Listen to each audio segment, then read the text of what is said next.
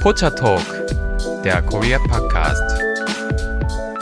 Hallo, herzlich willkommen zu einer neuen Folge Pocha Talk, der Korea Podcast mit Lisa und Delilah. Yay! Yay! Meinst du, den Leuten wird dieser Anfang äh, langsam zu langweilig? Muss ich vielleicht mal so ein bisschen variieren? Ich weiß nicht. Äh, Wir können ja, ja, demnächst einfacher mit euch in komischen Sprüchen kommen.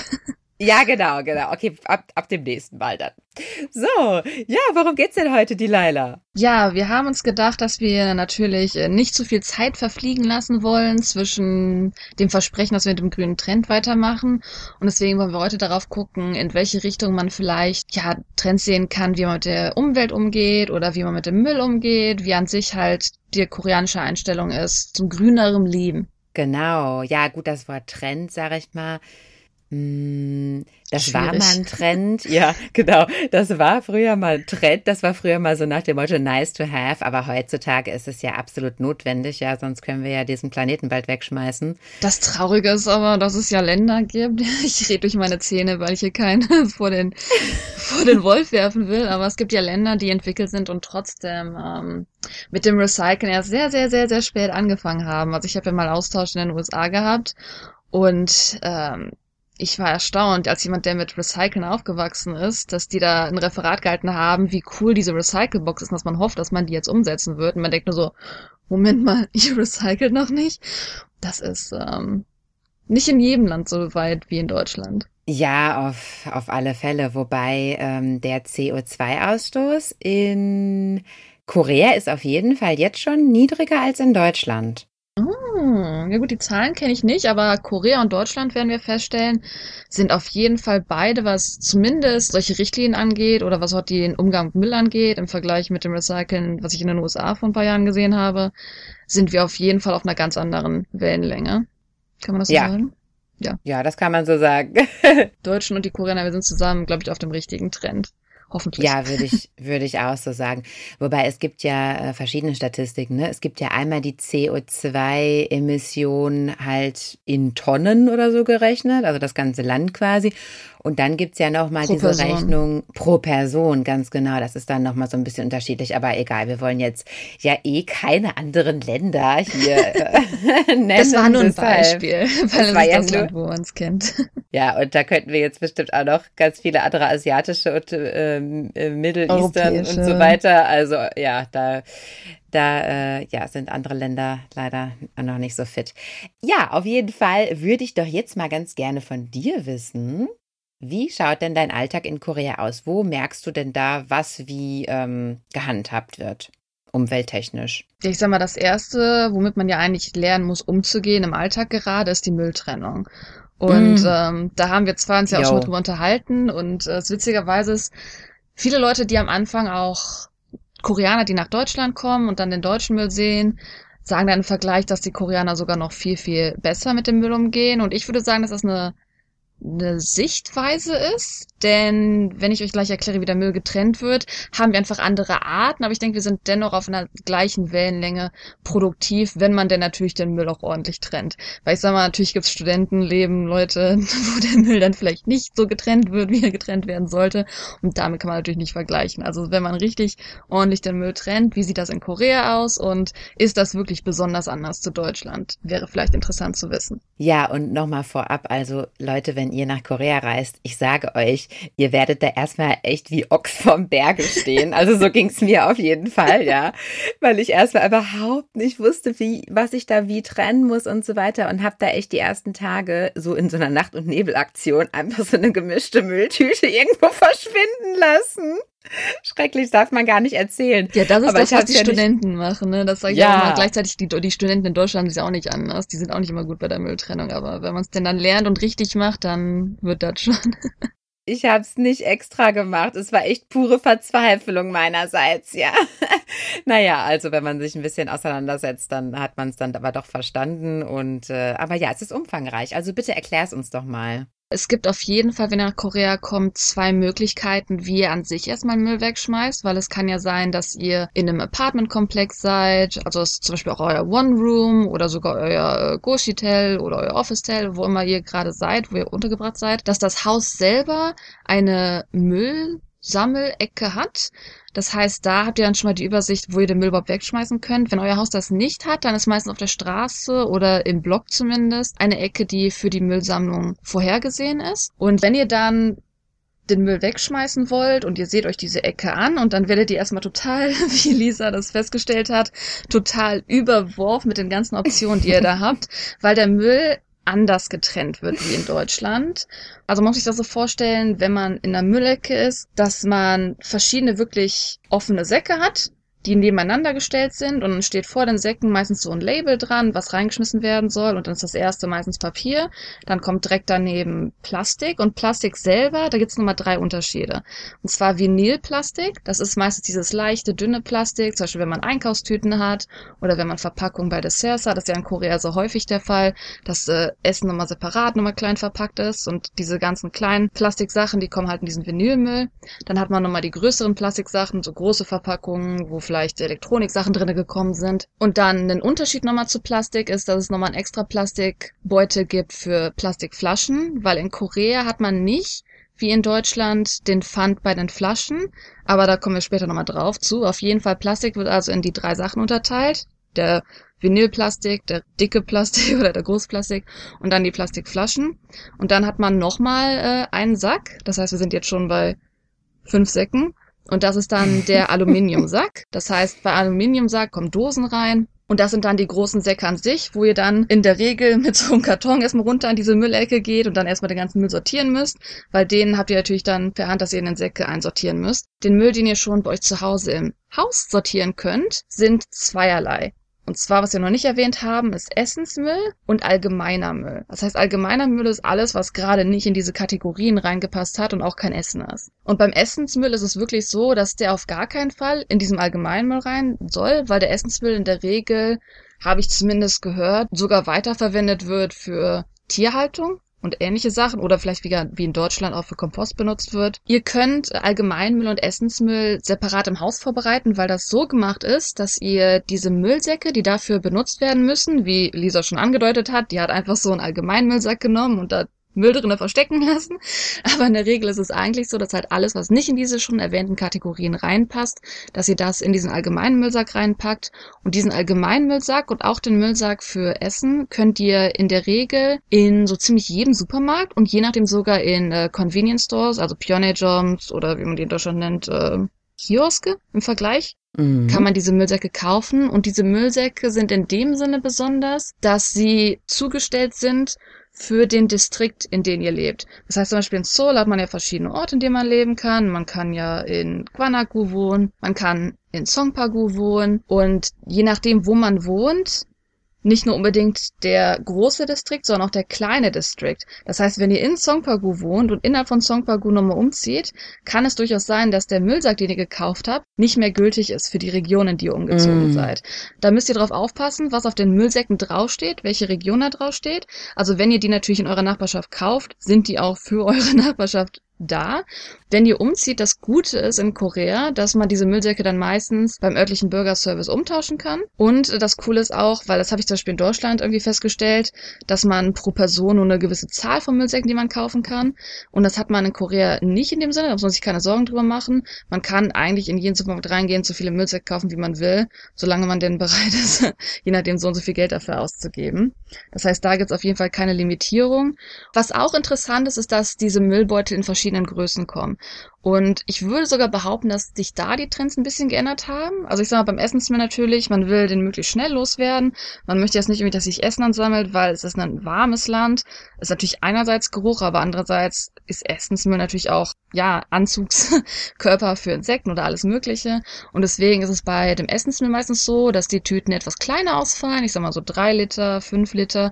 Vielleicht könnt ihr auch einen zehn Liter Beutel kaufen, aber das machen die wenigsten Leute, weil man natürlich nicht so viel Essen ansammeln will, bevor man es wegschmeißt. Was interessant ist bei den Tüten, ist, dass sie nicht Henkel haben, wie wir es bei Tüten vielleicht gewohnt sind. Oder ich sag mal, wir haben ja bei uns in Deutschland auch den, den gelben Sack, der dann so oben zugeschnürt wird. Was man eher in Korea hat, ist, dass die so vier lange Seiten haben und die werden dann so zugeknotet. Einmal mhm. die zwei gegenüberliegenden, dann nochmal die zwei gegenüberliegenden. Das heißt, man hat nicht so wirklich einen Henkel, an dem man packen kann. Und dementsprechend sollte man vielleicht die Tüte auch nicht super voll packen, weil man die noch irgendwie tragen muss. Beim Allgemeinmüll sind die Größen ähnlich, ich sag mal 5 Liter, 10 Liter, 20 Liter. Und ich muss sagen, dass ich da den Trend gesehen habe, dass die meisten Leute jetzt auf die 20 Liter umsteigen. Also wenige Leute beim Allgemeinmüll sind noch bei den kleinen Größen. Und sogar bei mir zum Beispiel um die Ecke, wenn ich Müll kaufen gehen will, dann sagen die meistens, ja, wir haben für Allgemeinmüll nur 20 Liter nur noch im Angebot. Das heißt, man hat zwar die Möglichkeit, verschiedene Größen zu kaufen, aber in der Regel sieht man schon am Trend, dass man beim Essen kleinere Beutel haben sollte, einfach wegen der Hitze, wegen der Insekten, dass man bei den allgemeinen Müll eher auf die größeren Beutel antreffen wird. Mhm. Und ähm, wie halt schon erwähnt, es gibt keine Kauflimits bei den Beuteln und was daran vielleicht ein bisschen interessant ist, weil ich meine natürlich Müllproduktion ist auch wenn man recycelt, eigentlich ein Problem, natürlich in jedem Land. Und es ist halt auch in Korea so, dass eigentlich es Vorgaben gibt, wie viel Müll produziert werden soll. Und dennoch, also laut Reporten, sind viele dieser Ortschaften immer noch oft über diesem Limit, was produziert werden soll und kreieren halt trotzdem Pläne, wie man den Müll reduzieren kann, wie man den Konsum reduzieren kann. Aber ich persönlich muss sagen, ich sehe das als schwierig, wenn ich schon alleine in meinem Haus gucke. Ich habe jetzt nicht eine Müllsammelstation im Block, sondern ich habe meine Müllsammelstation in einem Haus. Das heißt, ich gehe einfach runter bei mir, ist meistens in der Tiefgarage, wo der Müll gesammelt wird. Und da sieht man ja, was da an Müll zusammenkommt, weil das einfach Privatpersonen sind. Und man hat zwar Vorgaben, aber die Vorgaben werden jetzt nicht von Privatperson zu Privatperson gecheckt. Und mhm. äh, da mhm. kommt halt schon trotzdem ordentlich Müll zusammen, muss ich gestehen. Also ich denke, dass die Umsetzung der Regeln, auch wenn man natürlich welche versucht einzuführen, schwierig sind. Also ist ja, glaube ich, in Deutschland nicht anders, mhm. wenn man da kein mhm. Limit hat, wie viel will man da in seine Tonne reinwirft, je nachdem. Ja, vor allem, wenn man dann mehr hat, was soll man dann machen? Mhm. Ja gut, wie gesagt, also man hat ja in Deutschland, glaube ich, mit den gelben Säcken, zumindest weiß ich das noch, dass man da so ein Limit hat, je nachdem, wie viel man da kaufen kann oder wie viel einem gegeben wird, je nachdem, welche Ortschaft, Regel man da wohnt. Aber hier kann man halt ja bei den Müllsäcken so viel kaufen, wie man eigentlich will. Da wird jetzt nicht kontrolliert, wer du bist oder wo du wohnst. Du gehst mhm. einfach in den, in den Supermarkt, sagst, ich will das kaufen und dann kriegst du das auch. Also das ist eigentlich ja hier ist es keine also Kontrolle manchmal haben die Leute gelbe Säcke hier, aber wir haben zum Beispiel auch einfach eine gelbe Tonne. Mm. Also eine richtige Mülltonne und da kannst du einfach reinwerfen, was du halt willst, ne? Mm. Ja, also Schwierig. was man das ist schwierig. Ja, also was man jetzt vielleicht gesehen hat, auf jeden Fall, man hat die Unterschiede da. Ne? Man hat, äh, wie gesagt, diese ganzen verschiedenen Kategorien, wie Plastik getrennt wird, wie die Flaschen für Aluminium getrennt wird. Und was man auch noch bei dieser Sammelstation dabei hat, wie gesagt, man hat diese bereits bestehenden Säcke, wo man den Müll separat einsortieren muss. Dann bringt man seinen Essensmüll noch dazu, dann bringt man seinen Allgemeinmüll noch dazu. Und was noch nicht erwähnt wurde, waren Sachen wie Kartons und so richtig große Papiere.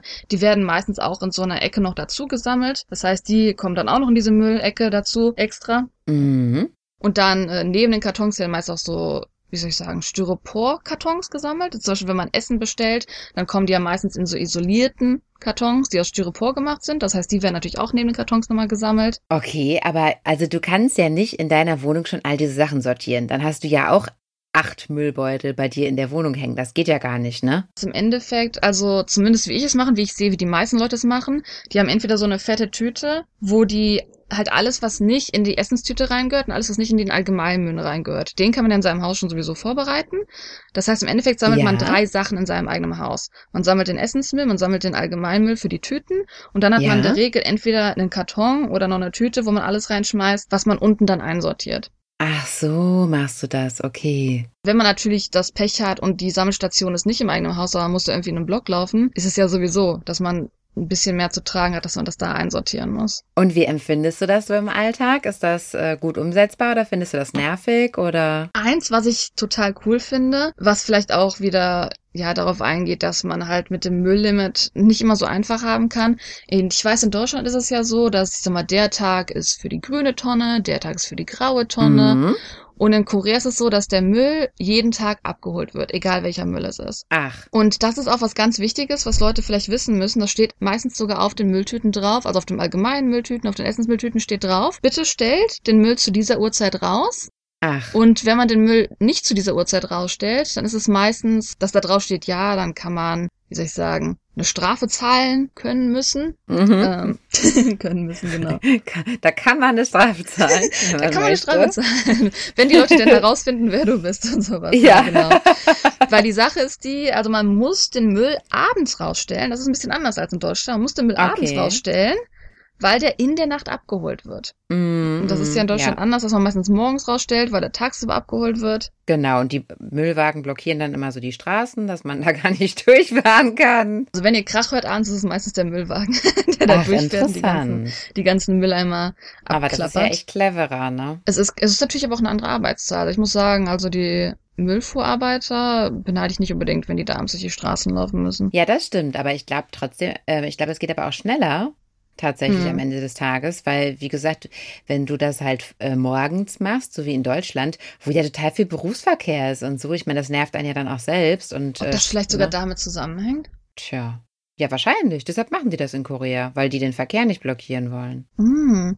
Ich habe halt gedacht, dass es zweierlei sein kann, dass es auch dann neben diesem Grund noch sein kann, ästhetische Gründe. Denn so. ähm, wenn man tagsüber den Müll nicht rausstellt, na, dann hat man halt keinen Müll tagsüber auf der Straße, weil, das musst du vielleicht auch ansprechen, es gibt natürlich auch wie in Deutschland Leute, die einfach Müll auf die Straße werfen.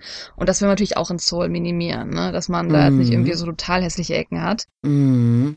Was man dennoch sehen kann, ähm, natürlich, also außerhalb dieser Zeiten, wenn man abends den Müll rausstellen soll, es gibt Restaurants, die sind so busy und so überlaufen, die produzieren so viel Essensmüll, dass die dennoch auch schon mal dann die Mülltüten beim Restaurant vorher rausstellen, tagsüber rausstellen. Bisher habe ich aber nicht gesehen, dass das irgendwie jetzt kritisch bemahnt wurde. Also es kann dann schon mal sein, dass man Müllbeutel tagsüber irgendwie auf der Straße sieht, aber in der Regel sind das dann die richtig großen von den Restaurants, die auch relativ gut zugepackt sind, dass da jetzt nicht irgendwie was rausfällt oder sowas in die Richtung. Ah ja, und auch keine Rattengurm oder so. Hoffentlich. Eine Ratte, eine Ratte habe ich, habe ich schon mal eine Ratte gesehen in Seoul? Ja, bestimmt habe ich schon mal eine gesehen, aber ich würde es nicht behaupten, dass man das irgendwie jetzt häufiger sieht oder so. Also was ich halt eher sehe, gerade wenn ich tagsüber oder wenn ich gerade morgens, also wenn ich am frühen Morgen spazieren gehe, dann ist es ja meistens ah. so früh vielleicht sogar noch, dass also was man vielleicht im Vorher sagen muss. Man hat es halt leider oft so, dass ein gewisser Teil von vor einem Haus, dass das Haus noch dafür verantwortlich ist. Das heißt, in dem Haus kann vielleicht so ein Management Office sein. Und dieses Management Office muss sich dann morgens darum kümmern, dass der Müll vor dem Haus auch verschwindet. Und mhm. wenn man mhm. relativ früh spazieren geht und sage ich mal, das ist vielleicht so eine kleine Parkanlage vor dem Haus, dann haben da die nachts Leute gefeiert und da sind nicht die letzten Leute, die haben einfach den Müll auf den Boden geschmissen. Und wenn man dann so morgens spazieren geht, den ganzen Müll noch sieht, dann sind es meistens Tauben, die sich darüber hermachen. Ah, okay.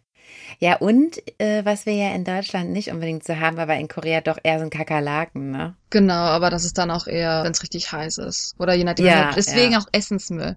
Essensmüll ja. ist schwierig.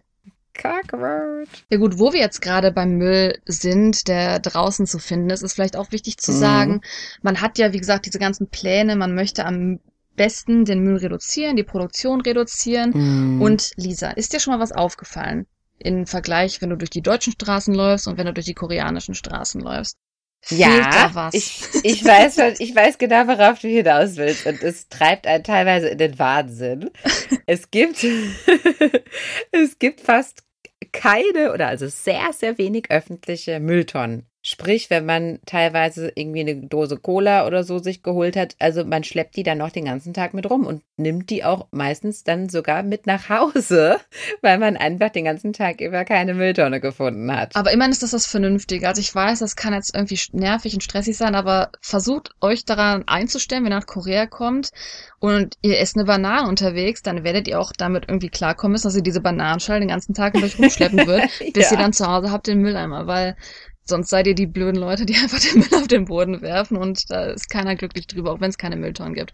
Ja, also öffentliche Mülleimer sind extrem selten und ich habe damals äh, Gerüchte gehört, zum Beispiel in Japan ist es genau dasselbe. Da hat man auch wenig, wenig, wenig öffentliche Mülleimer. Da war es aber wirklich so, dass im 20. Jahrhundert ich glaube sogar Bombenanschläge in öffentlichen Mülleimern durchgeführt wurden und deswegen Aha. man gesagt hat, okay, wir wollen die Gefahrenquellen entfernen.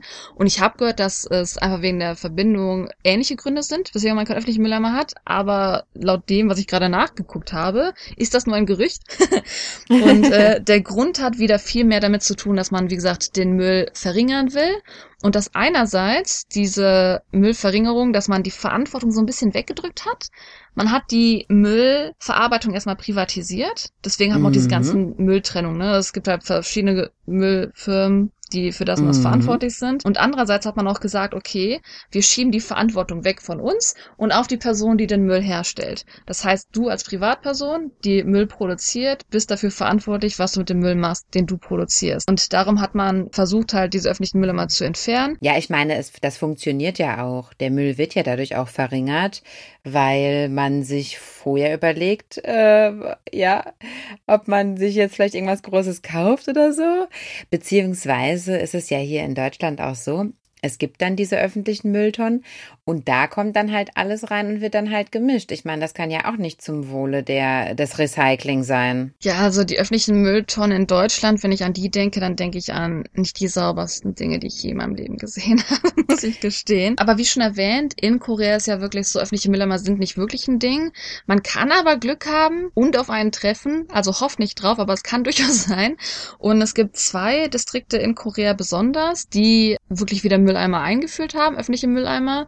Und es ist halt so ein, ja, ist ein Diskussionsthema, weil gerade beide dieser Bezirke ein bisschen darunter leiden, dass sie noch immer mehr Müll produzieren, als sie sollen.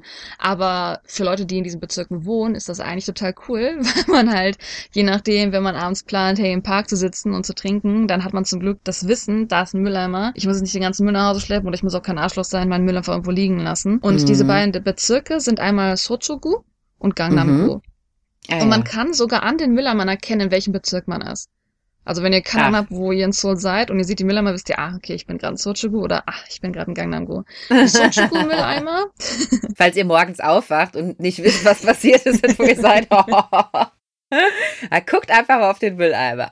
Die Sochigu-Mülleimer sehen aus wie so, so eine Starbucks-Plastik-Cup, wie ich weiß, wie ich es uns erklären soll, aber die sehen einfach Aha. von der Form aus wie so ein Plastik-Cup, wie man bei Starbucks kriegen kann. Und Aha. in der Regel sind die dann für recycelbares Plastik. Also wenn ihr jetzt eine Bananenschale habt, habt ihr immer noch Pech. Das könnt ihr meistens dann nicht ins Sochigu wegwerfen. Aber ihr habt zumindest alles, was recycelbar ist, in dem Sinne, dass man das wegwerfen kann. Mhm. Und in Gangnam ist es nochmal anders. Da habt ihr dann eher diesen kastenartigen Mülleimer, wo ihr dann zwei verschiedene Fächer habt. Und der eine Fächer ist für recycelbares und Jetzt kommt der Segen, ihr könnt die Bananenschale wegwerfen und der andere, das andere Fach ist für Allgemeinmüll. Aha, also an denen wird dann auch trotzdem noch ein bisschen getrennt. Das ist ja interessant. Genau, also die Trennung ist in Korea auf jeden Fall super, super wichtig, was ja in Deutschland auch der Fall sein sollte. Das kommt immer auf die Person sollte. an, wie, wie gut recycelt wird.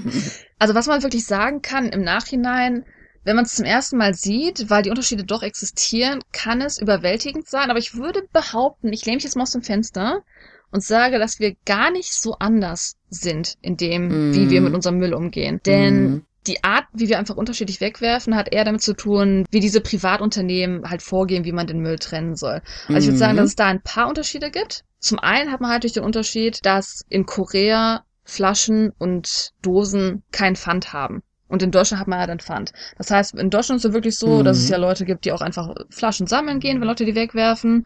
Oder dass man Dosen sammeln geht, wenn Leute die wegwerfen. Mhm. Und in Korea hat man eher was anderes. Das weißt du bestimmt auch, Lisa. Was wird in Korea gesammelt? Pappe sammeln die, ne? Pappe, genau. Also ja. man hat es halt nicht wirklich so, dass man jetzt irgendwie mit Flaschen oder Dosen viel Geld machen kann. Man muss sich so vorstellen, es gibt eine Müllstation und die nehmen Müll, ja. der recycelbar ist. Das heißt, in dem Sinne kann man Plastik eigentlich auch sammeln. Mm, also die mm. nehmen Müll in Kilo an und Plastik ist mm. ja in dem mhm. Sinne in Flaschen nicht so ein schweres Material. Aber Pappe, das rentiert sich relativ schnell. Das heißt, was man sehr oft hier sieht in Korea, gerade leider bei den älteren Leuten, die ja, jetzt die nicht Älteren. mehr arbeiten können, die schieben dann trotz ihres Alters Riesenwagen vor sich jo. hin, wo jo. die da ihre Pappe sammeln. Und der Grund, warum das so Riesenwagen sind, ist, weil die Pappe natürlich trotzdem in Kilo vergeben wird. Das heißt, man muss wirklich dann ordentlich trotzdem sammeln, um auch Geld zu bekommen. Und genau das, was sich halt am meisten investiert, sind die Kartons. Das heißt, die sammeln dann die Pappe. Also bevor der Müll abgeholt wird, zwischen diesem ein, zwei Stunden Rahmen, wo die Leute die Pappe wegschmeißen und wo die Leute die Pappe abholen, die Müllfuhr die Pappe abholt. In der Zeit sieht man ganz oft die Leute rumfahren und die Pappe einsammeln. Ja, und das sind, wie du schon gesagt hast, meistens die Älteren oder halt generell die Bedürftigen. Ja, ähnlich wie in Deutschland. Die Leute, die ja die Flaschen sammeln, das sind natürlich äh, sehr bedürftige Leute, die darauf angewiesen sind. Und in Korea ist ja diese Altersarmut relativ äh, groß auch, ne? Weil das Rentensystem wurde erst ab einem gewissen Jahr ähm, eingeführt, äh, in den 80er Jahren, glaube ich. Und da sind einfach viele Menschen, sind da nicht mehr auf irgendwie gescheite Summen gekommen hinterher. Ne? Und Hausfrauen sowieso nicht, die wahrscheinlich gar nicht mehr gearbeitet haben und so. Ach, es ist schon ein bisschen prekär auch manchmal. Schwieriges Thema. Äh, was vielleicht ja. interessant sein könnte, ich weiß nicht, seit wann das ist, weil ich habe das erst seit ja nicht seit kurzem, aber ich habe es halt beim ersten Mal, als ich in Korea war, nicht beobachtet und vielleicht hast du es beim mhm. ersten Mal auch mhm. nicht beobachtet. Mhm. Soju-Flaschen haben tatsächlich Pfand, Mhm. Aber es ist halt nicht wie in Deutschland, ne? Wenn du kannst ja Flaschen ohne Ende sammeln, dann schmeißt du die anonym in so eine Maschine rein. Das heißt, keiner guckt mhm. dich jetzt irgendwie mhm. blöd an oder sowas. Und wenn du dann mit so 100 Soju-Flaschen, aber dann in so einen Supermarkt reingehst und sagst, jetzt gib mir mal bitte bei der Pfand für die 100 Soju-Flaschen, habe ich noch nie gesehen in Korea. Also in der mhm. Regel ist es mhm. so, dass die Soju-Flaschen, dass man den Pfand dafür in einem kleinen, in einem Kiosk oder sowas kriegt. Das heißt, man tut dann meistens eher so zwei, drei, vier Flaschen zurückgeben und jetzt nicht unbedingt man sammelt jetzt keine Soju-Flaschen. Also es kann durchaus sein, dass jemand Soju-Flaschen auf dem Boden findet oder so. Und da habe ich noch nie gesehen, dass jemand irgendwie Soju-Flaschen sammeln würde. Also der Pfand für Flaschen ist in dem Sinne noch nicht so umgesetzt worden. Und wie gesagt, die haben ja auch andere Arten, also wie die damit umgehen. Das heißt, an sich Dosen und Flaschen haben keinen Pfand, weil die halt von diesem Unternehmen anders recycelt werden. Mhm. Ja, es gibt auf jeden Fall anscheinend jetzt, ich weiß nicht seit wann, aber es gibt Pfand bei Soju-Flaschen und was sich halt eher rentiert, sind die Kartons und Metallsachen, die die alten Leute sammeln. Hm. Diese armen Harmonies mit ihrem krummen Rücken. Ich wollte eigentlich nur einen Unterschied erwähnen, weil ich sag mal, man kann natürlich sagen, oh, die Koreaner teilen in so und so viele mehr Sachen ein, aber das haben wir halt einfach anders geregelt. Also ich denke, wir sortieren das auch, halt nur einfach anders. Das System ist anders, wie wir damit umgehen, weil die Regeln ja. anders geschrieben sind, aber ich würde sagen, dass wenn man sich daran gewöhnt, man dennoch sieht, dass wir relativ gleich teilen und man sich da auch relativ schnell einleben kann. Ja, ja. Hätte es mir nur mal jemand erklärt damals. Das heißt, eigentlich macht der andere große Unterschied ist halt, wie wir recyceln. Also im mhm. Endeffekt, wir haben zum Beispiel auch, was Plastik angeht, in der Regel einfach den grünen Punkt. Wir schmeißen alle möglichen Plastiksachen rein. Also wir machen jetzt keinen Unterschied zwischen, das ist eine Plastiktüte, das ist eine mhm. Plastikpackung, das ist ein großes Stück Plastik, das ist alles genau. Plastik. Das wird genau. einfach alles zusammen reingeschmissen, das wird dann, und das wird dann zusammen recycelt. Und in Korea hat man halt diese verschiedenen Trennungen der Plastik, weil da verschiedene Vorgaben von diesen Privatunternehmen sind. Ja, das war so witzig am Anfang, als mein Mann und ich nach Deutschland gezogen sind.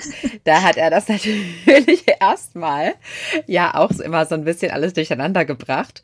Und wir hatten, wir haben hier so einen kleinen Abstellraum und da haben wir immer so einen großen, wie so ein, so ein Ikea-Beutel, weißt du, diese großen Tüten, ja, so aufgehangen. Mhm. Da haben wir immer so den Pfand drin gesammelt, weil wir halt auch mal Wasser kaufen und so, ne? Und hab dann aber regelmäßig immer zwischendurch mal in diese Tüte geguckt und immer gedacht, was hat er denn da jetzt schon wieder reingeschmissen? Was ist das denn schon wieder?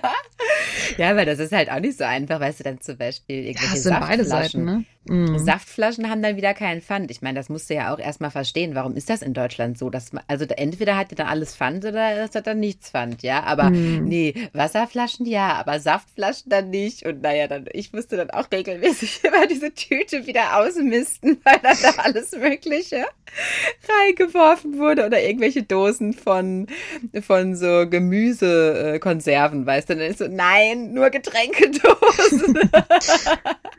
naja, muss man halt erstmal verstehen. Ebenso war es ja für mich auch schwierig in Korea. Genau, also die Probleme, die ihr in Korea haben werdet, obwohl wir da vielleicht relativ ähnlich sind, die hat man einfach, wenn man in ein anderes Land geht. Man muss erstmal ja, verstehen, wie das genau funktioniert. So. Was gleich ist, was vielleicht interessant sein kann, ist einerseits Sperrmüll, der muss angemeldet werden und wird dann auch auf der Straße abgeholt. Allerdings untersteht natürlich wieder, es wird alles abends abgeholt. Also ihr seht tagsüber selten Sperrmüll, also wenn, seht ihr die Sperrmüll eine Stunde bevor er abgeholt wird auf der Straße. Also so Sperrmüllsammler habe ich jetzt in Korea auch nicht wirklich gesehen, um ehrlich zu sein. Mm, ja, also ist das ähnlich. Und ich glaube, da weiß ich nicht genau, wie das in Deutschland aussieht. Ich weiß, dass wenn ich da schon Batterien hatte, dass dann bei gewissen Läden kann man Batterien wegschmeißen oder so. Und in Korea ist es halt so, dass man bei diesen Sammelmüllstellen oft noch so, so kleine, ganz kleine Sektion hat für Batterien und dann noch so eine kleine Sektion für Glühbirnen. Das heißt, das ist natürlich auch besonderer Müll, der Stimmt. allerdings halt geregelt weggeworfen wird. Stimmt, das gibt's ja bei uns auch. Im, in so Drogeriemärkten zum Beispiel kann man das immer entsorgen. Mein Gott, hast du recherchiert, da wäre ich jetzt im Leben nicht drauf gekommen. Stimmt, Glühbirnen. So gut, manchmal muss man, manchmal muss man Batterien wegwerfen, dann ist es gut zu wissen, dass die bei der Müllstation in der Regel sind. Ja, stimmt, stimmt. Oh Gott, okay, also das Thema haben wir jetzt aber wirklich bis ins Detail beleuchtet. Ich glaube, ich weiß nicht. Aufwachen, Zuhörer, aufwachen. ja, also es gibt noch mehr zu erzählen, aber ich glaube, das ist das Basic, was hier vielleicht für Recycle interessant sein kann, weil sonst äh, habt ihr glaube ich, gar keinen Bock mehr hier weiter zu Du, wir, eigentlich können wir jetzt machen, was wir wollen, weil vielleicht haben die auch schon abgeschaltet. ja, wir machen jetzt, was wir wollen, denn ähm, was Regeln angeht, was Privatleute angeht, das ist ja immer schwieriger, das bei Privatmenschen umzusetzen als bei der Regierung. Aber was will denn die Regierung mm. ändern, Lisa? Willst du mal darüber reden? Ja, was will die denn ändern? Also groß angekündigt wurde jedenfalls, dass jetzt ähm, ein neues Programm starten soll, und zwar der Green New Deal. Äh, hört sich auch der, für mich so ein bisschen wie was? grüner Trend an, so auch so New Deal. So New nein, Deal. das sollte, das sollte eigentlich schon auch seit Jahren der Deal sein. Sonst, sonst geht das hier alles richtig schief mit unserer Erde. Aber egal, auf jeden Fall ist das ist der Green New Deal. Und da hat sich Korea vorgenommen, dass bis zum Jahr 2050 die Klimaneutralität erreicht sein soll. Also quasi mm. netto null ja. Ist aber auch, glaube ich, so ein weltweites Limit irgendwie mit 2050, ne? Aber ja, ja. wird immer also schwieriger. Man vergisst, wie, wie nah dieses, diese Zahl an einem auf einmal liegt. Also das finde ich schon. Ich finde, das ist brutal nah. Und äh, ja, es ist, das ist wahrscheinlich das Limit, was auch einfach so von den Wissenschaftlern und so weiter errechnet wurde, was einfach auch notwendig ist. Mm. Äh, dass man sich daran hält. Ja, also momentan ist Korea noch zu 41 Prozent vom Kohlestrom abhängig. Kohle ah. ist ja ist ja richtig übel, äh, was CO2 angeht und deshalb will man das auch verringern und will ähm, jetzt zum Beispiel im Jahr bis zum Jahr 2022 bis Ende des Jahres zehn Kohlekraftwerke schließen und dann in den kommenden zehn Jahren wieder 20. Also das soll auf jeden Fall reduziert werden, weil die sind echt die Kohlendioxidproduzenten überhaupt in Korea. Das macht also einen ganz großen Anteil aus. Und man will auch eine Kohlendioxidsteuer einführen. Also quasi Unternehmen, die halt richtig viel produzieren, sollen dann eben stärker besteuert werden. Ich, ob das auch Privatleute mit ihren Autos oder so betrifft, kann, weiß ich jetzt nicht. Das war jetzt nicht genauer definiert hier. Auf jeden Fall soll da ein bisschen so der Soft Pressure ausgeübt werden auf die Menschen, dass die das halt auch nach und nach reduzieren. Ja, und man will umstellen natürlich auf ähm, Windstromkraft und zwar, wenn man da die Seewinde nutzen. Ne? Man hat ja so viele Küsten in Korea. Mhm. Das kann man super ausnutzen. Hast du das schon mal gesehen, dass da so ähm, Windräder so halb im Wasser stehen? Ich habe es in Korea noch nicht so oft gesehen, aber ich muss auch gestehen, dass ich jetzt bei Korea, außer jetzt die Küsten, wo Touristen hinfahren, das ist ja nicht da, wo dann die Dinger stehen. Ne? Das sind mhm. ja dann mhm. eher doch eher, wo die Touristen nicht hingehen. Aber ich glaube auf jeden Fall, dass die existieren. Das kann ich mir sehr gut vorstellen, weil wir sind ja umgeben von Wasser und bei den Bergen hast du da natürlich auch das meistens das den Effekt, dass der Wind auch relativ gut da drumherum fliegt. Kann ich mir gut vorstellen. Genau, das müsste man dann wahrscheinlich irgendwo aufstellen, wo irgendwelche Industriehäfen oder so sind, dann halt solche Regionen. Ne?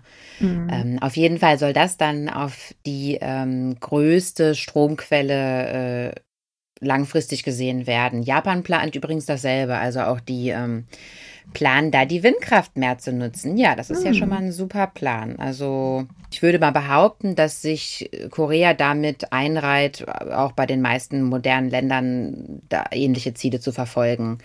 Aber ich meine, klar, ganz ehrlich, welches Land heutzutage sagt denn, kann denn da sich noch erlauben zu sagen, da mache ich nicht mit? Also da bin ich, also da bin ich aber mal gespannt, weißt du, wie sich das in der Zukunft auswirkt, wenn alle sagen, wir machen das jetzt konsequent und nur ein paar Länder sagen, nö, also wir machen da nicht mit. Also soweit ich weiß, gibt's ja sogar schon Sanktionen, aber ist muss es ja ne? geben. Ne? Ja, ja. Eins, wo Asien an sich auch zusammenarbeiten muss, weil das ja vielleicht ein Symptom ist, das ganze Asien so ein bisschen betrifft, ist ein Phänomen, das nennt sich Yellow Dust, was auch gesundheitlich für Koreaner jedes Jahr sehr wichtig ist. Also wenn man in Korea unterwegs ist und auf sein Handy guckt, dann hat man neben dem Wetterbericht meist auch eine Information darüber, wie gut die Luftqualität in Korea gerade aktuell ist. Denn das kann ein bisschen schwierig sein. Soweit ich weiß, weiß die Lisa da ein bisschen mehr drüber für uns heute. Ja, also Yellow Dust ist tatsächlich eine ziemlich ernste Sache. Also das wird Yellow Dust oder Asian Dust oder wie man es jetzt nennen möchte, aber ich glaube in Korea sagt man meistens Yellow Dust oder Yellow Haze auch, ne? Oder Misemonsi, das ist äh, ja auf Koreanisch genau. Also auf jeden Fall ist das eine ziemlich ernste Sache. Die Koreaner behaupten, wenn man während dieser Zeiten aus dem Haus geht, wo der Yellow Dust quasi über Korea fliegt, wenn man da aus dem Haus geht und keine Atemschutzmaske trägt, das sei so, als hätte, würde man eine Schachtel Zigaretten am Tag rauchen oder so. Also das sei eine richtig, richtig hohe Belastung und deshalb ist das sehr ernst zu nehmen. Man könnte vielleicht im Vergleich sagen, wenn man sich die Werte mal vorstellen will, wenn man in Deutschland wohnt, dann hat man in der Regel sogar in den Städten noch im Vergleich für koreanische Werte grüne Werte, also Werte, die in Korea grün gesehen werden. Mm. In der Regel, sag ich mal, sogar unter irgendwie 80, also weit unter 80 sogar. Und in Korea ist man im Durchschnitt schon mal durchaus bei 140, je nachdem. Also das kann hier schon in orangen, roten Werten sein, relativ häufig zu der Zeit. Ich habe das auch schon oft verglichen und genau wie du sagst, also in Deutschland gibt es eigentlich keine einzige Stadt, in der zu irgendeiner Zeit auch nur annähernd ja solche Werte äh, entstehen. Das gibt es bei uns eigentlich gar nicht. Also das ist wirklich, wirklich eine starke Belastung. Aber was ist das überhaupt? Also da kommt wirklich ein gelber Nebel und der besteht aus Sand. Und das ist ein Naturphänomen, was aber auch mit dem Klimawandel zu tun hat. Also da wird Staub oder Sand aufgewirbelt. Das kommt aus den Wüsten der Mongolei, Nordchinas, Kasachstan, wo die Wüsten aber auch immer größer werden durch die ähm, globale Erwärmung. Werden diese Wüstenflächen immer weiter ausgeweitet und demnach wird immer mehr und mehr von diesem Sand aufgewirbelt. Das ist meistens besonders im Frühjahr der Fall. Und dann zieht wirklich eine Wolke, also quasi aus dem Norden Chinas oder aus der Mongolei beziehungsweise, zieht einmal so über ganz China und dann runter nach Korea. Und dementsprechend ist China betroffen, ist Korea betroffen. Ja, und das ist wirklich hart, weil durch diesen, durch diese Wolke werden zusätzlich auch noch Industriechemikalien ähm, mit mitgenommen. quasi mitgenommen, genau. Und da findet man eine ziemlich hohe Konzentration von Silizium, Aluminium, Calcium, Eisen. Ja, und oh, das hört sich fast gesund an. Nicht, wenn es in der Luft ist, Leute. Nicht, Nicht wenn es in der Luft ist. Also das ist, das ist eine hochgiftige Mischung und zusätzlich halt auch dieser Feinstaub, ähm, einfach dieser Wüstenstaub, der auch einfach nicht eingeatmet werden soll. Also das ist schon ziemlich hart. Und äh, durch die Kohleverbrennung, ja, weil die, die, die Energie hauptsächlich immer noch aus Kohle gewonnen wird, diese Kohleverbrennungsgase, also da kommt alles zusammen und zieht wirklich einmal so über Asien. Und das ist besonders der Fall im Frühjahr, meistens Februar, März, April, das ist immer unterschiedlich. Und ja, es ist echt hart. Also den Leuten wird dann wirklich zu der Zeit angeraten, in Korea einfach am besten gar nicht aus dem Haus zu gehen, halt immer eine Maske zu tragen, auf gar keinen Fall draußen irgendwelche Sportarten auszuführen oder geschweige denn wandern zu gehen oder irgendwas. Also wirklich einfach versuchen, so wenig wie möglich davon einzuatmen. Und wie gesagt, wenn nichts gegen die globale Erwärmung getan wird, also wenn das nicht verhindert wird, dass diese Wüsten sich auch immer weiter ausbreiten in den Gebieten, dann wird hm. dieses Phänomen immer stärker werden. Und ist halt einfach echt belastend. Das ist halt wirklich toxische Luft. Ist echt schwierig. Man muss auch sagen, dass gerade weil man sich in Korea so daran ja angepasst hat, klingt schon traurig. Aber es ist halt wirklich so, du hast sogar, wenn man, wenn ich hier spazieren gehe in meiner Nachbarschaft, dann habe ich manchmal an Kreuzungen sind immer Anzeigetafeln, wie gerade der Wert ist. Und dann ist dieser Wert auch in einer gewissen Farbe, ob der gerade okay ist. Und die Farbe, die kann grün sein und die wäre dann vielleicht in Deutschland bereits orange. Weil man einfach weiß, dass das so ein Standardwert ist, den man, wo man leider nicht drunter kommt. Und das deswegen ist es, glaube ich, auch in Asien mit den Masken noch so ein anderes Ding, dass man die einfach viel öfter trägt, weil man natürlich gesunder leben will und dazu gehört halt auch Masken zu tragen. Auf alle Fälle. Also früher hat man das, glaube ich, einfach alles immer so abgetan, so das ist Smog, ja, und, und fertig, aber das ist eigentlich, wie gesagt. Naja, eigentlich auch, ist es ja Smog, aber der ist halt nicht gut. Das wissen wir jetzt endlich.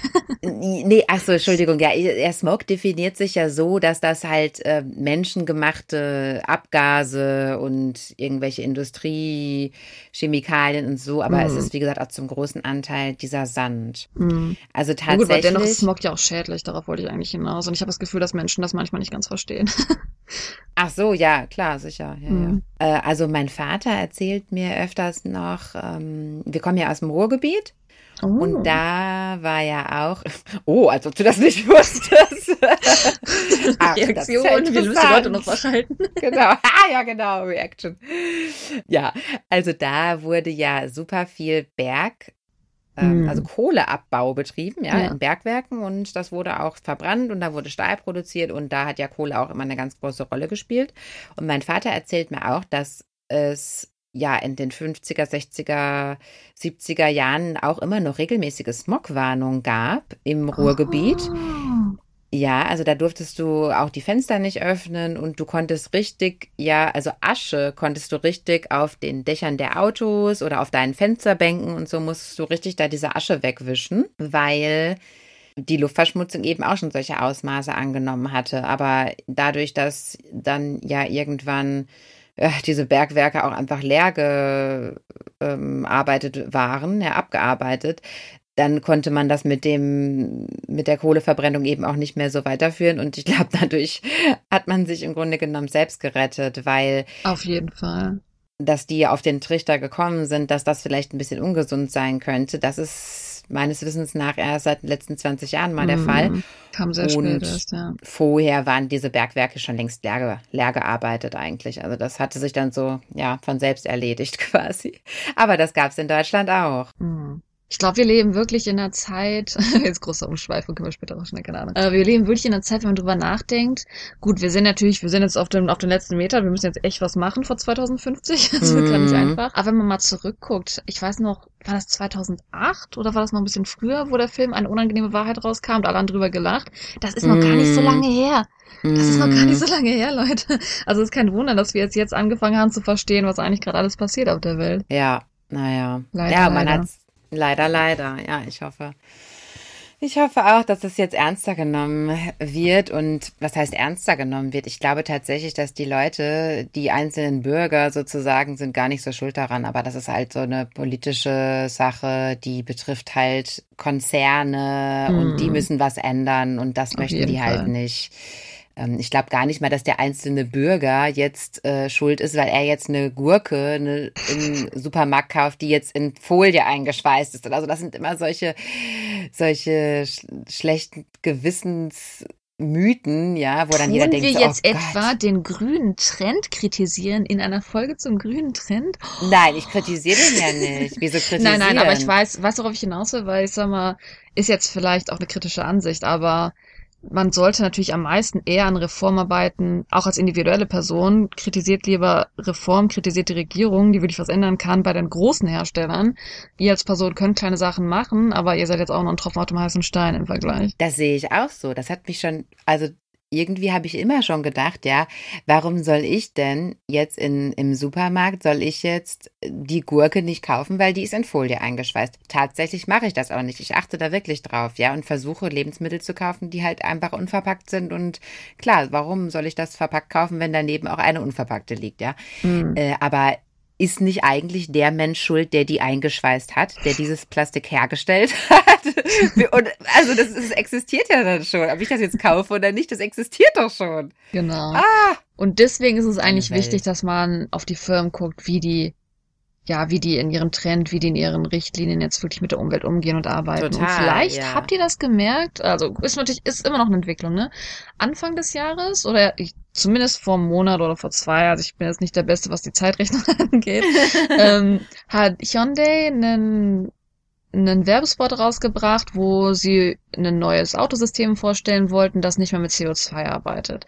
Und man sieht ja schon, dass natürlich immer mehr der Trend in Richtung geht, wie können wir die CO2-Sachen minimieren, wie können mhm. wir auch das, was wir im Alltag benutzen, einfach umweltfreundlicher machen. Gerade natürlich sind Autos ein großes Thema. Und was ich so interessant fand, ich hatte mal eine Freundin noch hier in Korea und die meinte zu mir, die ganzen Autos hier, die sind elektronisch oder man hört die nicht, wenn die kommen. Und das hat mich, da habe ich noch nie drüber nachgedacht, dass man die Autos in Korea nicht hört. Ist dir das auch schon mal aufgefallen, Lisa? Ja, weil viele elektronisch sind, genau. Ja, aber daran liegt's gar nicht. Also man hört die Autos nicht, weil die elektronisch sind. Ach so. Sondern das wusste ich auch nicht. Es gibt irgendwie, gut, es gibt natürlich sowieso Autos, wo dann die Autofanatiker sagen, oh, das muss so laut wie möglich sein. Das du in Korea auch mal. Natürlich Leute, die Ferraris kaufen und die ja. fahren natürlich extra laut durch die Gegend. Man denkt sich so nur, warum muss das denn sein? Also natürlich dann, mhm. das ist, weil die Leute, die Autos lieben, einfach ein lautes Auto haben wollen. Aber es gibt auch eine gewisse Lautstärke bei Autos, die wir, glaube ich, vorgeschrieben haben in Europa, damit du die mhm. hörst. Weil es mhm. kann dir in mhm. Korea passieren, dass du abends unterwegs bist und du erkennst das Auto nur daran, dass hinter dir auf einmal Licht auftaucht. Ich habe schon so oft, wurde ich von einem Auto überrascht und habe das nur am Lichtpegel gesehen, weil mhm. die Motoren so leise laufen, dass man wirklich denkt, dass das alles elektronische Autos hier sind. Und das sind sie nämlich nicht. Denn in Korea, Aha. was auch super interessant ist, was ihr feststellen werdet, wenn ihr nach Korea kommt, ist, dass die Autos verschiedenste Farben von Plaketten haben und elektronische Autos haben auch eine eigene Farbe und zwar eine hellblaue Farbe, die so ein bisschen so elektronisches Feeling geben soll. Daran erkennt ihr, dass das ein elektronisches Auto ist. Und ich muss gestehen, ich würde schon sagen, dass ich relativ häufig elektronische Autos sehe. Also ich so am Tag bestimmt zwei sehe ich dieser, dieser hellen blauen Plaketten, Nummerschilder. Mhm. Mhm. Und ähm, ich muss aber auch sagen, durch diese Nummernschilder achte ich auch mehr drauf. Ich glaube nämlich in Deutschland haben wir keine verschiedenen Farben und ich wüsste einfach in Deutschland nicht, ob das jetzt ein elektronisches Auto ist oder nicht. Ich sag mal, natürlich, man kennt vielleicht die Teslas, die würde man erkennen, aber mhm. würde ich denn die anderen elektronischen Autos erkennen? Ich glaube nicht. Und in Korea haben wir einfach die Vorschrift, jedes elektronische Auto muss halt diese Plakettfarbe haben. Ah, das ist interessant. Also das Nummernschild ist dann quasi komplett blau unterlegt. Genau, das oder? Nummernschild ja. ist komplett hellblau unterlegt. Ach, sehr interessant. Weil es nirgendwo anders reinpasst, dachte ich, ich gebe euch mal eine Einführung in die ganzen Nummernschilder in Korea, weil jetzt habt ihr mal eine Information darüber, was ihr überhaupt alles hier antreffen werdet. Denn das Hellblau ist das Elektronische. Und es gibt sogar in Korea, also in den meisten Tankstellen nicht. Bei den Tankstellen ist es meistens, dass natürlich noch das normale Benzin tanken gehen kann, aber es gibt trotzdem, je nach dem Stellen, wo man dann sein elektronisches Auto aufladen kann. Also das ist auf jeden Fall auch mehr zu sehen in Korea. Ob jetzt mhm. der Trend von elektronischen Autos viel größer ist oder nicht, kann ich nicht sagen. Ich habe eher das Gefühl, dass wenn ich elektronische Autos hier sehe, dass es dann in Richtung Tesla geht, dass es so in Richtung Statussymbol mhm. eher geht. Mhm. Aber immerhin wird immer mehr angeboten und wie gesagt, ich denke dadurch, dass die ein eigenes Kennzeichen haben, dass da auch so ein bisschen mehr Initiative von der Regierung hintersteht, dass man das auch unterstützen will, dass mhm, da einfach mehr mhm. passiert. Ja. Was es allerdings auch gibt, es gibt noch dunkelblaue Kennzeichen in, bei koreanischen Autos Aha. und die dunkelblauen sind Regierungswagen. Ah ja, okay. Und vielleicht wenn ihr mal koreanische Dramen seht oder so, weil das hat mich mega verwirrt und ich wollte jetzt unbedingt einfach mal wissen, warum ist das so. Wenn ihr koreanische Dramen seht, dann seht ihr Autos, die haben grüne Kennzeichen, dann seht ihr Autos, die haben weiße Kennzeichen, dann seht ihr Autos, die haben orangene Kennzeichen oder eher so ein, so ein gelbliches Orange. Und ähm, hast du das schon mal beobachtet, nicht gefragt, warum das so ist, Lisa? Ja, aber ich, ich weiß es auch überhaupt nicht. Und? Die grünen Kennzeichen waren der Standard vor 2006. Mhm. Und man sieht dennoch immer noch grüne Kennzeichen, weil wenn dieses Kennzeichen einfach vergeben wurde vor 2006, da gab es mhm, auch keine klar. Regel, dass du das ändern musstest. Das heißt, ja. du wirst immer noch extrem viele Kennzeichen sehen, die halt einfach grün sind, die durch die Straßen mhm. fahren. Das ist einfach der Grund, dass dieses Kennzeichen vor 2006 vergeben wurde. Alle mhm. Autos, wo nach 2006 das Kennzeichen vergeben wurde, die sind dann weiß. Und der Grund, warum es gelbe Kennzeichen gibt oder so orangelich gelbe Kennzeichen, das ist jetzt sogar relativ wichtig für euch. Wenn ihr mal jemals ein Taxi haben wollt, wenn ihr jemanden einstellen wollt, euch beim Umzug hilft oder wenn ihr irgendwie jemanden eine Firma einstellt, achtet darauf, dass das Kennzeichen gelb-orangelich ist. Denn wenn dieses Kennzeichen nicht gelb-orangelich ist, sondern weiß oder grün, dann ist das kein offizielles angemeldetes Gewerbe. Ach, das ist sehr interessant. Okay. Das heißt, wenn die jemanden legal einstellt, dann müssen die ein gelbes oder orangelich-gelbes Kennzeichen haben, weil Aha. das ein registriertes Fahrzeug ist für ein Gewerbe. Das heißt, alle Taxis, die offiziell sind, haben ein gelblich-orangenes Kennzeichen und haben sogar, aber ich sag mal, wenn ihr jetzt vielleicht gut lesen könnt, ähm, haben die sogar noch so mal eigene Buchstaben draufstehen, die nur für Taxis vergeben werden. Mm. Aber achtet halt darauf, wenn ihr umzieht oder sowas, dass halt die, die ihr eingestellt habt, ein gelbes Zeichen haben. Das ist das, worauf man achten sollte auf jeden Fall. Krass, das ist ja interessant. Okay, ja, so und wie viele, also wie viele Elektroautos würdest du sagen, gibt es? Du sagst zwei am Tag, aber wenn du jetzt durch Seoul gehst, siehst du ja für wahrscheinlich 500 am Tag insgesamt. Und dann zwei davon haben dann, dann ja. Ja, also ich denke halt wirklich, dass das so eine Initiative auf jeden Fall existiert, aber wie gesagt, das aktuell auch noch, darauf wollten wir so ein bisschen hinaus. Wir haben es jetzt grüner Trend genannt, weil vieles erstmal wie ein Trend in Korea anfängt. Also was sich umgesetzt hat, ne, wie auch in Deutschland, ich denke, dass es auch erstmal mit Trend in Deutschland angefangen hat, dass man recycelt und sowas. Ja. Vieles kommt erstmal wie so ein Trend rüber und wie gesagt, diese wo schon mal angefragt wurde, wie ist das denn mit Nullverpackungsläden oder so. Sowas mhm. sehe ich nicht wirklich. Ich kann mir vorstellen, dass es irgendwann kommt. Das hat es, glaube ich, auch schon mal angesprochen, dass man das je nachdem in reichen Ecken schon mal sieht. Und bei elektronischen Autos muss ich gestehen, dass ich da wirklich doch auch eher dann eher diesen Trend sehe von, man will sich einen Tesla kaufen, weil man sich leisten kann. Was ja. allerdings, was mir gerade einfällt, was total cool ist, es gibt eine ganze Linie von elektronischen Taxis. Aha. Das heißt, man kann wirklich sogar per App, glaube ich, sogar separat einfach ein elektronisches Taxi bestellen oder man erkennt die daran, dass diese Taxis nicht, wie wir das gewohnt sind, gelblich sind, sondern der Regel weiß und dann vielleicht so diese diese diese blaue Markierung auf dem Taxi selber drauf haben, weil die elektronischen Taxis, wenn die von der Regierung so ein bisschen zur Verfügung gestellt wurden, dann sind die meistens hellblau, so wie dieses Kennzeichen von normalen elektronischen Autos, allerdings das Kennzeichen mhm. gelb. Das heißt, das Taxi selber ist blau und das Kennzeichen ist gelb. Und daran erkennt ihr, dass es ein elektronisches Taxi ist. Mhm. Okay. Kann man das ja vielleicht, wenn man die Auswahl hat zwischen zwei Taxis, kann man das ja dann vielleicht mal bewusst ein bisschen supporten, wenn einen das interessiert oder wenn einem das am Herzen liegt. Ja, ich glaube, wir haben haben jetzt schon ziemlich viel angerissen und äh, also mein persönliches Fazit ist auf jeden Fall, dass Korea auf einem ganz guten Weg ist. Also ich könnte jetzt nicht behaupten, dass Deutschland da irgendwie auf einem besseren Weg ist. Also ich würde wirklich behaupten, wenn wir die beiden Länder im Vergleich sehen, dass wir mhm. eigentlich uns gar nicht konkurrieren müssen. Wir sind da relativ ja. gleich und wenn wir zusammenarbeiten, finden wir bestimmt auch gute Lösungen. Ja, finde ich auch.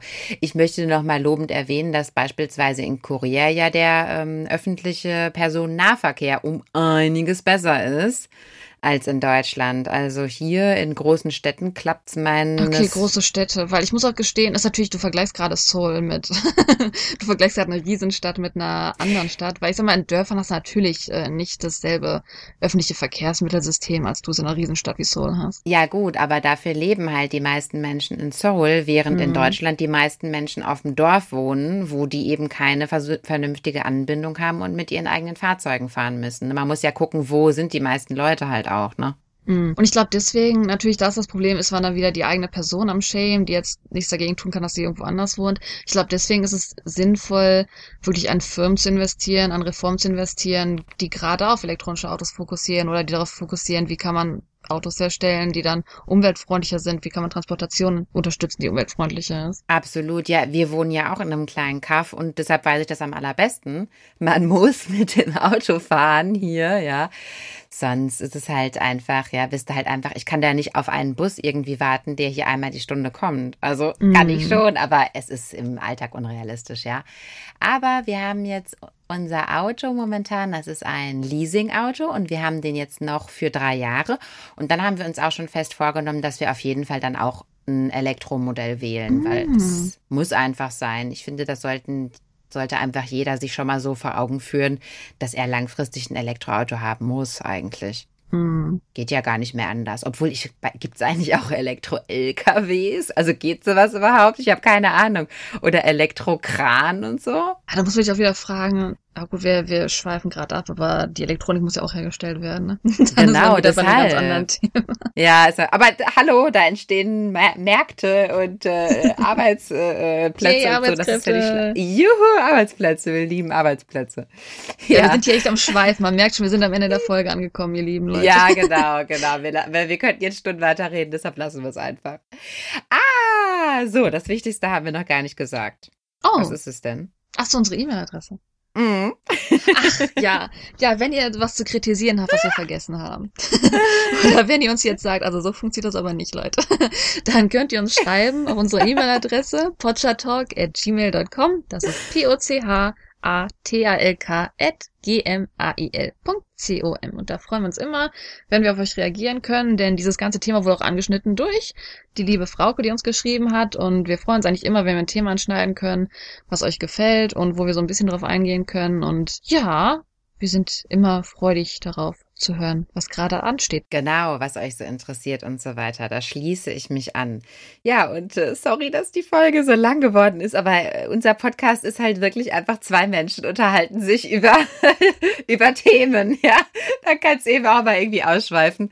Und, und wir, wir, haben auch schon halt mal erwähnt, wir haben Themen, wo wir eigentlich acht Folgen im Monat produzieren müssten, ja. aber das ist nicht machbar, ihr Lieben. Es tut uns leid. Nee, es ist nicht machbar. Eine Folge in der Woche äh, möchten wir gerne für euch produzieren, weil äh, wir auch merken, euch interessiert es und das finden wir auch total toll. Also eine Folge die Woche schaffen wir auf jeden Fall, aber mehr, ah, es ist schon ganz schön, ganz schön Arbeit hier.